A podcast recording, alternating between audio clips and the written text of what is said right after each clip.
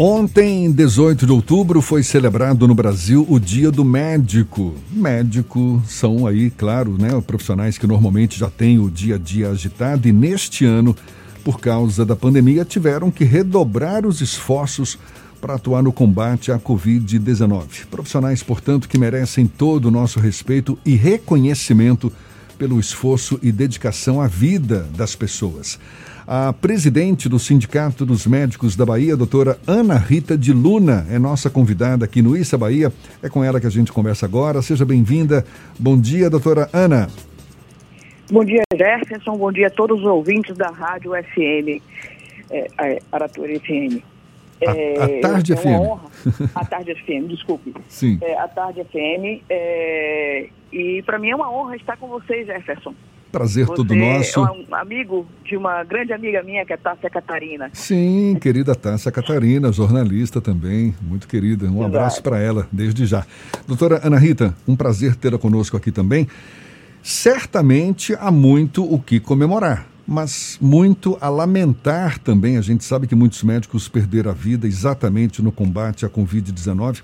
Como é que a senhora avalia o atual momento vivido pelos médicos, levando em conta essa mudança radical na vida de muitos deles por causa do surgimento da pandemia do novo coronavírus? Jefferson, eu vejo é, com preocupação e com uma certa indignação em relação à forma como foi conduzida aqui na Bahia o tratamento dos médicos vulneráveis. Veja bem, é, no mundo inteiro se entendeu que a classe médica e os profissionais de saúde em geral, não é somente os médicos, enfermeiros, fisioterapeutas, todos os, os profissionais da área de saúde, foram de fundamental importância no globo terrestre para poder combater e salvar vidas. E foram reconhecidos por isso. É, aqui na Bahia, ao contrário, os médicos foram tratados como, me desculpe o termo forte, mas como lixo descartável. Como assim?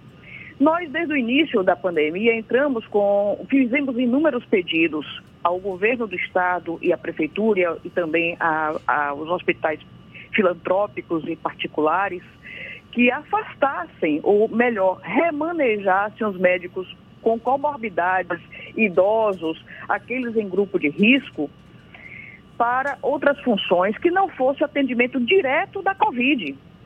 E, para nossa surpresa, conseguimos fazer um acordo no Ministério Público do Trabalho com a Prefeitura, com a Sindifiba, que é o Sindicato dos, dos Hospitais Filantrópicos, com a Sindosba, que é o Sindicato dos Hospitais Não Filantrópicos, e também com a EBSER, mas a CESAB simplesmente nos ignorou e se recusou a sequer sentar na mesa para discutir o assunto. Ou seja, nesse meio tempo tivemos médicos que adoeceram, que perderam os seus, seus rendimentos, outros que estão até hoje com sequelas.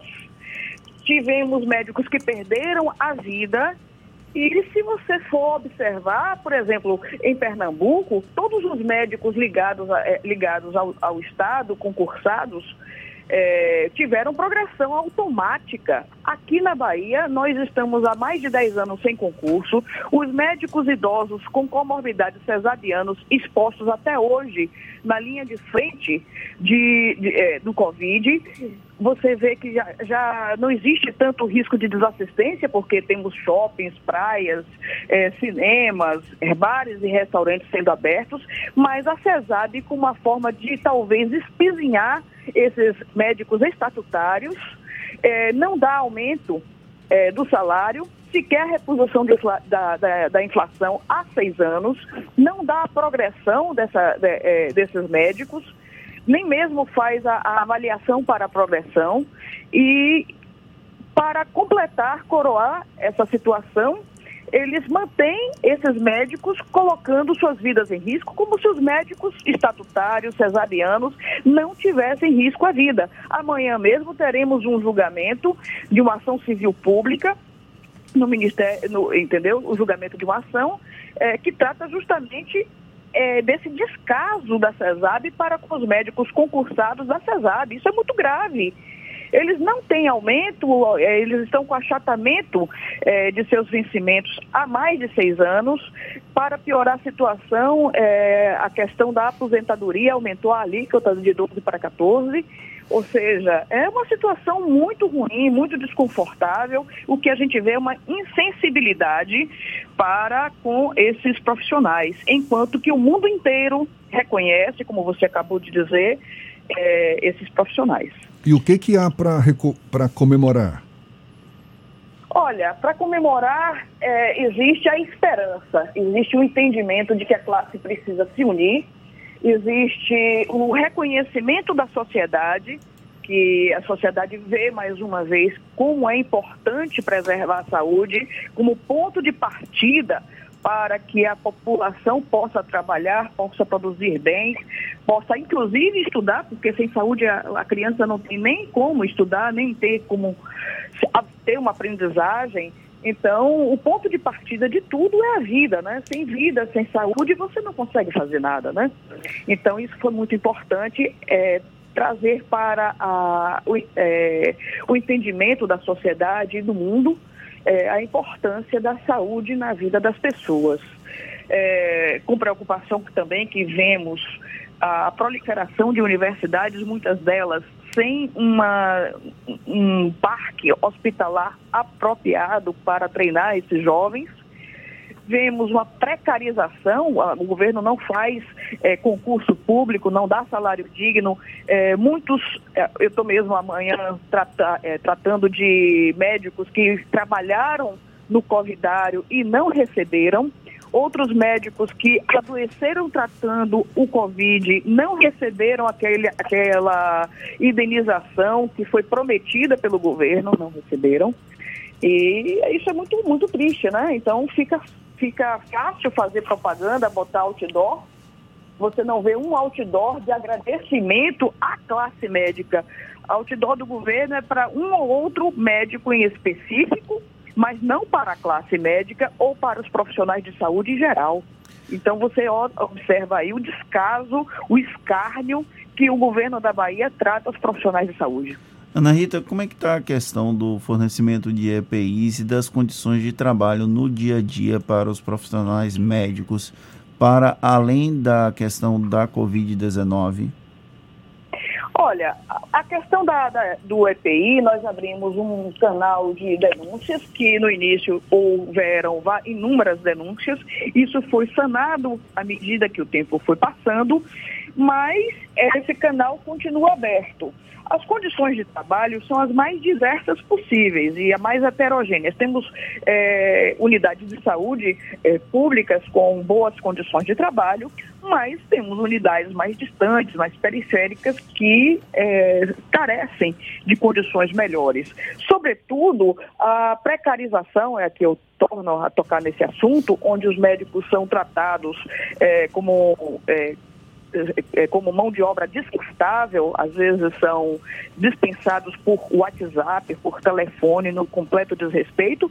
Isso também impacta na qualidade de saúde ofertada para a população, porque não existe um histórico é, dos pacientes daquela, de uma determinada região, de uma unidade de saúde, na cabeça dos, médicos que estão lá, ali atendendo. Se um médico, digamos, está atendendo é, no Curuzu, há 10 anos, ele tem um conhecimento muito mais profundo do, da epidemiologia daquela região do que se a cada seis meses é trocada a equipe, por exemplo. Então, tudo, tudo que vem a agredir ou piorar as condições de trabalho por parte dos médicos, seguramente tem impacto também na população.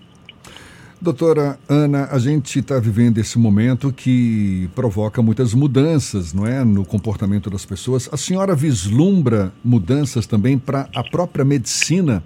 A senhora acha que a medicina vai ser uma outra no pós-pandemia? Eu falo, por exemplo, na, na relação dos médicos com os pacientes, no uso da tecnologia, é, um maior uma maior relação com esse meio virtual também. Como é que a senhora vislumbra a medicina a médio prazo? Olha, a medicina, como sempre, eu não diria nem a médio prazo, há, há milhares de anos, vem sofrendo suas transformações à medida que a sociedade também se transforma. Então, a telemedicina que está sendo hoje cogitada, ela virá já uma realidade, na, na verdade, uma realidade atual, já há algum tempo, já se fazia telemedicina, e o que se precisa é saber é, os limites da telemedicina do ponto de vista ético e de segurança para o paciente. Eu não sou contra a telemedicina, que fique claro, mas nada substitui o olho no olho, nada substitui exame físico, nada substitui acolher pessoalmente o paciente, ouvir a família, ouvir a, é, as queixas, perceber as entrelinhas, e isso só ocorre no consultório.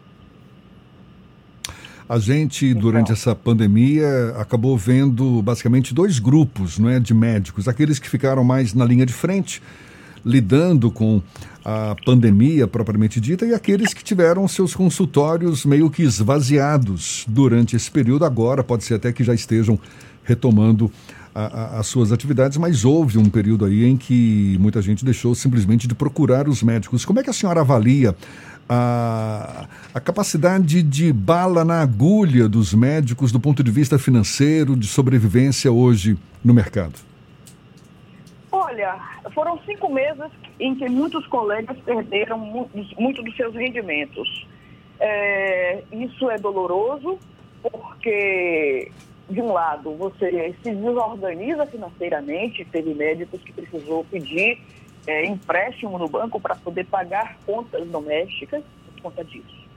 Mas, é, por outro lado, o, também teve um lado ruim, que foi a população deixar de procurar os médicos e a gente observa hoje um aumento de mortalidade dentro do domicílio é, por problemas cardiológicos. Vimos um aumento de, do crescimento de pessoas que pioraram seus quadros de oncologia, de câncer, porque permaneceram em casa com medo de, de pegar o Covid e o câncer que poderia ser curável se tornou avançado durante esses cinco meses. Tivemos piora dos pacientes crônicos de diabetes que deixaram de ter seu segmento com endocrinologista, nutricionista, nutrólogo, cardiologista, e por, por aí vai. Então, houve perda houveram perdas, na verdade, dos dois lados. Do ponto de vista do profissional de saúde, que teve seu consultório esvaziado, e também da população que, por medo extremo de, de pegar o Covid, e eu não estou aqui criticando, é, deixou de procurar a assistência médica com a regularidade que cada caso requeria, piorando o seu quadro e muitas vezes vindo a óbito em situações mais dramáticas que poderiam ser é, resolvidas se tivessem procurado com mais precocidade é, o, o, atendimento. Tivemos notícia, inclusive, de uma, uma moça que ficou com dor abdominal durante vários dias e chegou no hospital já em sepse por causa de uma apendicite. Isso foi é, um motivo de conversa entre, entre chats de médicos e isso não foi um caso isolado, né? É, a gente também observou um aumento da, da, das crises dos pacientes psiquiátricos. A psiquiatria nunca trabalhou tanto durante esse período de pandemia.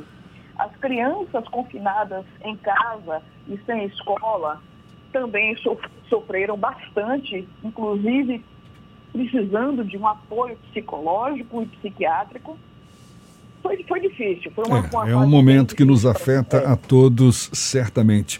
Doutora Ana Rita de Luna, muito obrigado pela sua disponibilidade. Parabéns pela passagem do Dia do Médico neste 18 de outubro. Muito obrigado mais uma vez, um bom dia e até uma próxima. Ô, Jefferson, eu só posso agradecer, agradecer aos ouvintes. Para mim, uma grande honra falar com você e um grande abraço, tá? Desculpe alguma coisa que eu possa ter errado, ter me confundido.